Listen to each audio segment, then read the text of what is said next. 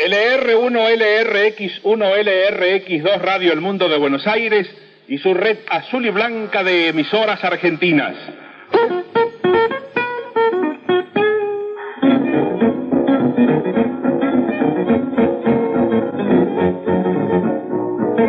¿Quién no conoce esta música y quién no conoce este ritmo? Esto indica que está ya con nosotros en persona Oscar Alemán. Bueno, eh, Oscar, en este programa eh, nos gustaría conocer muchos de los aspectos desconocidos de la vida de Oscar Alemán. ¿Dónde nació usted? Chaco. Chaco, porque muchos dicen que es brasilero, otros dicen que es uruguayo. No, no, es Bien, argentino. criollo 100%. 100%. ¿Cómo se encuentra usted con la música? Con la música me encontré siempre, porque yo cuando nací, yo escuché música, no sé cuál, pero yo escuché música. ¿Cómo empezó usted a actuar musicalmente?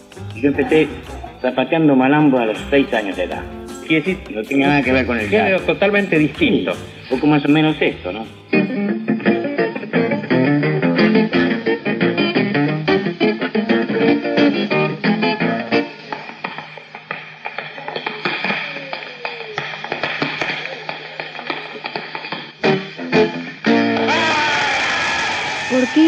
Eligió como género musical el jazz?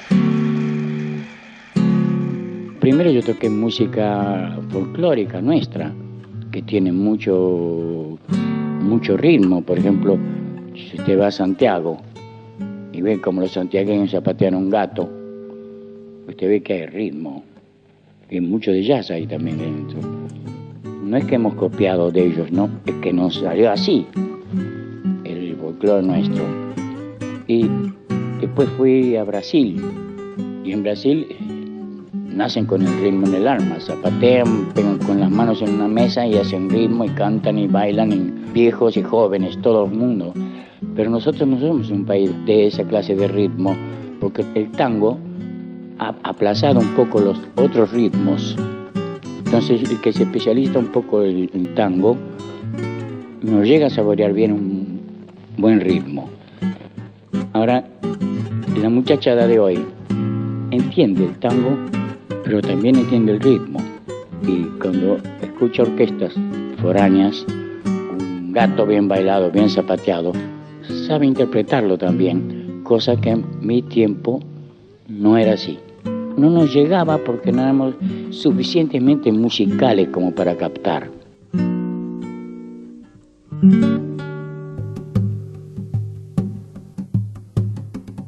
Yo sé que usted a los seis años formaba el sexteto Moreira con sus hermanitos. Eso, Por eso papá. hace poquito tiempo de eso. ¿no? Claro. Mi hermanito y mi papá. Y su papá, su papá tocaba la guitarra también.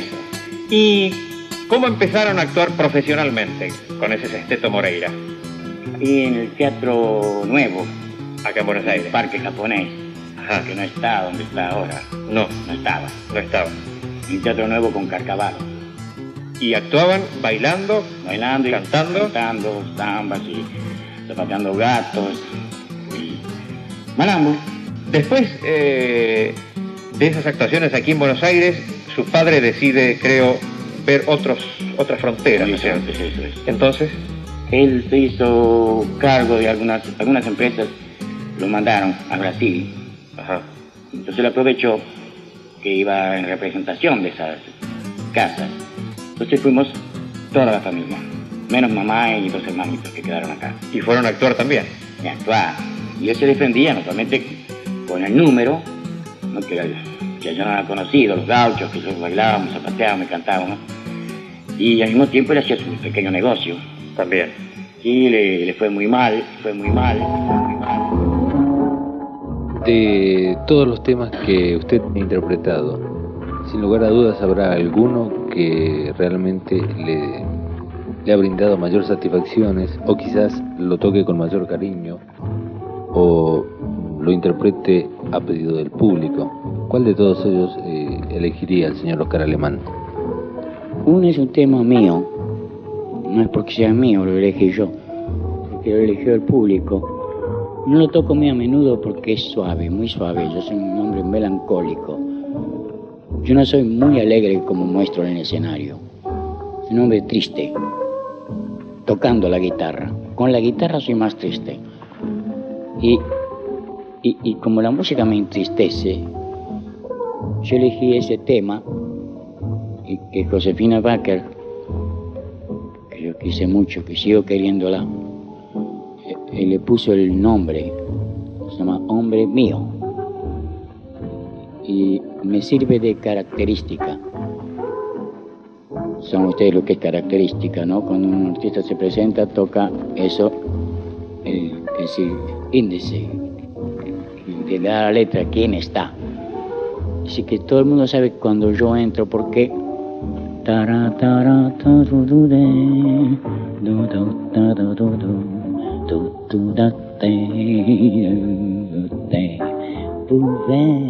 cuando usted escucha eso y dice, esto es alemán, no, puede ser otro. Entonces, esa pieza me da inspiración, no solamente a mí, a personas a quienes yo he enseñado la pieza, que, la que siguen tocándola conmigo, cuando interpretan eso, les sale cada día una cosa diferente. Ahora, yo tengo entendido que esa época eh, marca un jalón muy triste en la vida de Oscar Alemán. Sí. Muere su madre sí. y al poco tiempo su padre también. Sí, él se mató. Y Oscar Alemán queda con sus hermanos solos completamente en Brasil. De, desnorteados completamente. Cada uno agarró por su lado.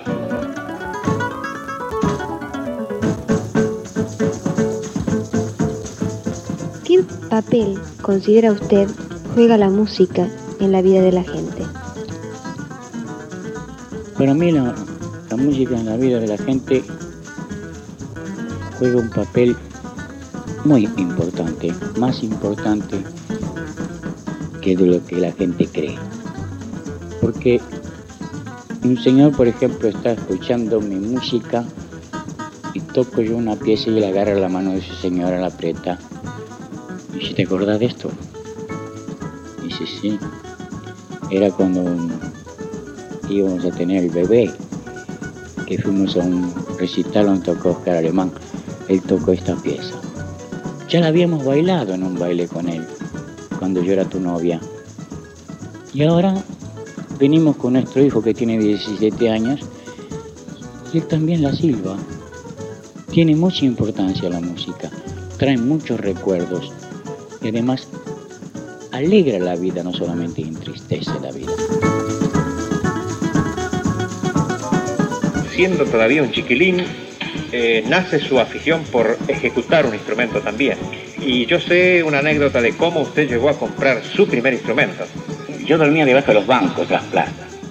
En esa época no era como ahora, todo el mundo toca la guitarra. Te ves todos los pibes que andan con guitarras por la calle, te vas a la casa de música, una cantidad de muchachos que no saben ni dos tonos ustedes ven que están comprando instrumentos de 50 mil pesos y que este parlante no me gusta, que me parlante aquel porque mi papá iba al padre con él y paga ahí 200 mil pesos con instrumentos. No, yo no. Yo dormía debajo de los bancos y comía una banana con un pedazo de pan por día. Y abriendo puertas de automóviles y recibiendo muchas patadas en cierta parte, porque el, portero del, del cabaret donde yo iba le sacaba yo el trabajo a él, como era más gracioso, era más chiquitito, tenía rulos y qué sé yo. Entonces ya los rulos ya no tengo más. Y yo tenía rulitos, qué sé yo, y como era gracioso, era chiquitito, y las señoras me daban besitos y me daban propina más grande que, a él. Claro. Entonces él tenía el pie siempre preparado, ¿no? ¿Cuánto se iba la persona que me daba la propina y ya me daba, me daba su propina? y Oscar Alemán con el pequeño dinero que va obteniendo de abrir puertas de coches en la entrada de un nightclub, va comprando este instrumento que hoy tiene en sus manos. Esto se llama... Cavaquinho, fue mi primer instrumento. Es este. ¿eh? ¿Cuántos años tiene este instrumento? Fue hecho para mí en 1922. Saquen la cuenta. 45 años tiene este instrumento. A ver cómo suena. Yo 46.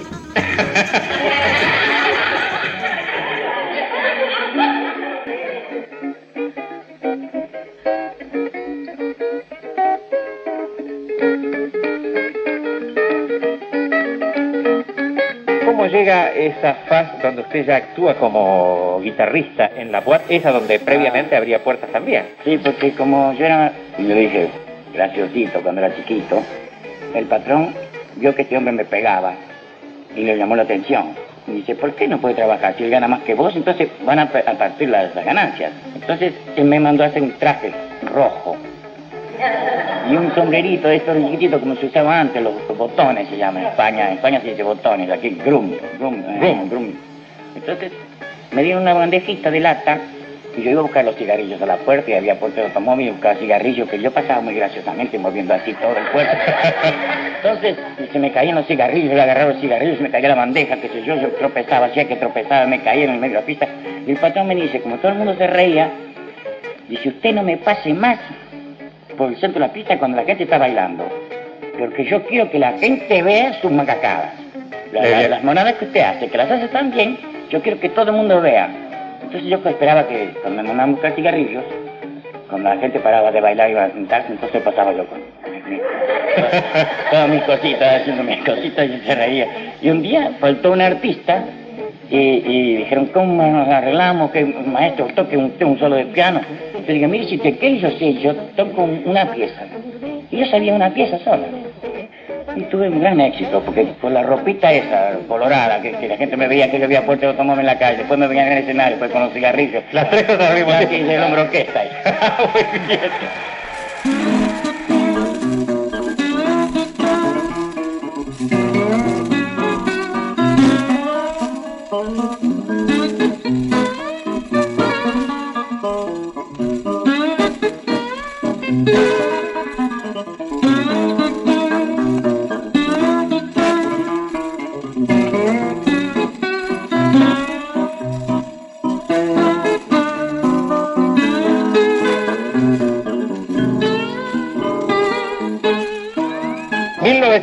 1925 actúa Oscar Alemán con Gastón Bueno Lobo en Buenos Aires, haciendo un dúo de guitarras hawaianas que fue muy famoso en su momento, Le Loops, Los Lobos. Eh, graban discos, tienen mucho éxito. En 1927, eh, Harry Fleming, un zapateador moreno, lo escucha Oscar Alemán y decide llevárselo con él. ¿Cómo fue la actuación con Harry Fleming en Europa? Él tenía muy poca plata, entonces nos íbamos ganando el dinero haciendo apuestas, como él era boxeador y yo también boxeaba, peso gallo 53 kilos 500. Entonces, él boxeaba y yo apostaba, yo y los otros músicos, apostábamos a mano de él, siempre ganaba. Y como siempre ganaba yo también, los que eran mi- peso boxeaban conmigo. Entonces él apostaban todo a mí, que a mí no me tocaba nadie la cara, era muy difícil, era muy, muy rápido, una bala. Entonces, así fuimos recolectando plata para llegar a Cádiz y poder ir y tener plata para el taxi, porque había mucho equipaje. No teníamos ni plata para llevar los instrumentos al teatro.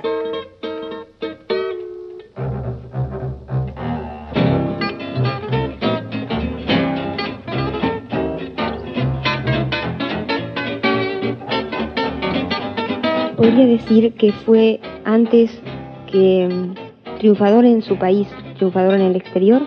Yo creo que sí, porque ahí le agarré gusto al público.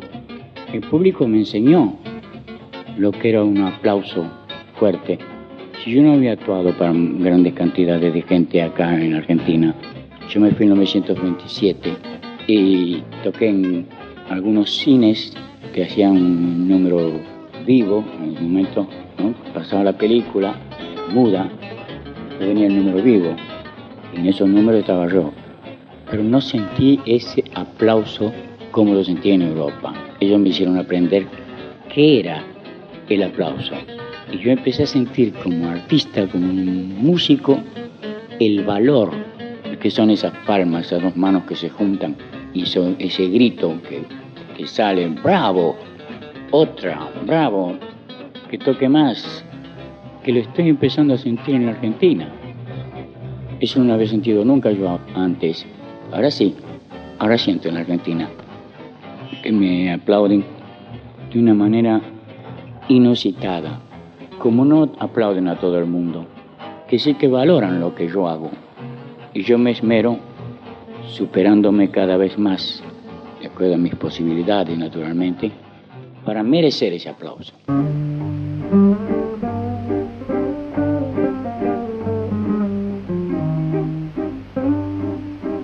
En 1932, Oscar Alemán tiene un hito muy fundamental en su carrera.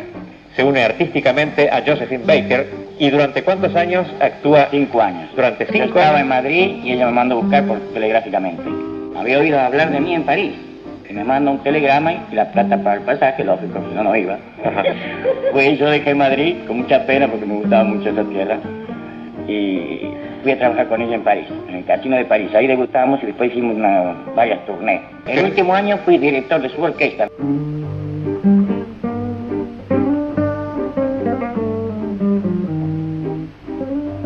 Musicalmente usted se considera un autodidacta. No, porque yo no conozco música.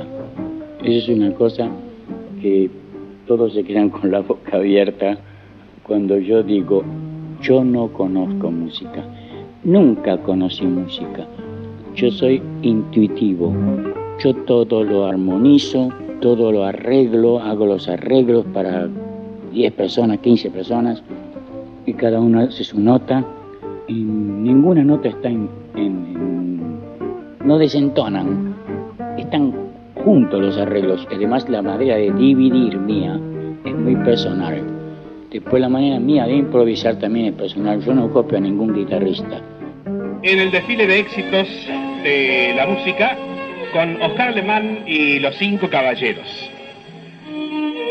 En el título, el autor y en el intérprete se reúnen tres queridas figuras de hombres de color. Escuchen ustedes si no. Joe Luis, Fox de Duke Ellington por Oscar Alemán. ¿Es cierto o no? Aquí está.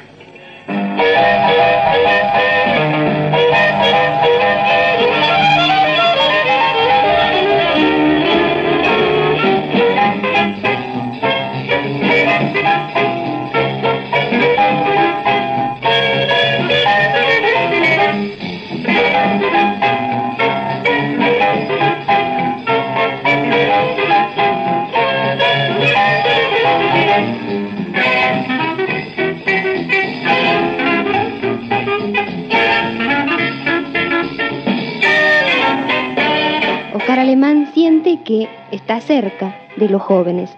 ¿Cómo usted siente que está cerca de la juventud?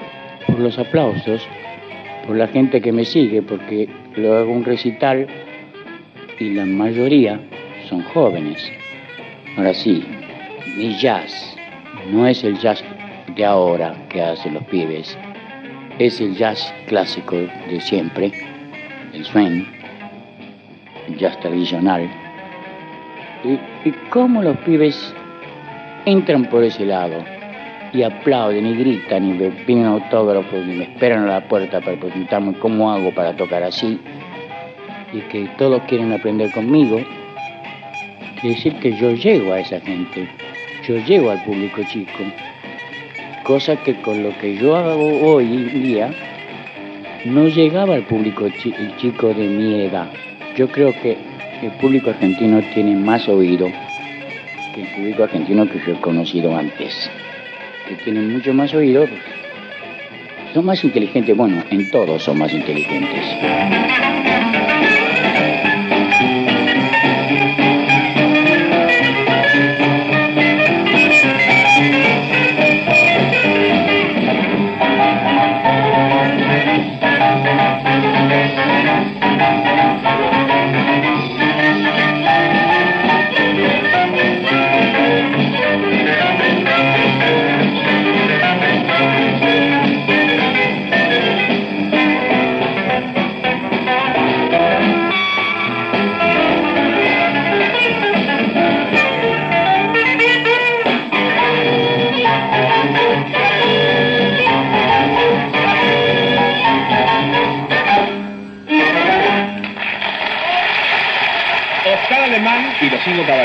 Brindando Joe Ruiz, el foxtrot de Duke Ellington.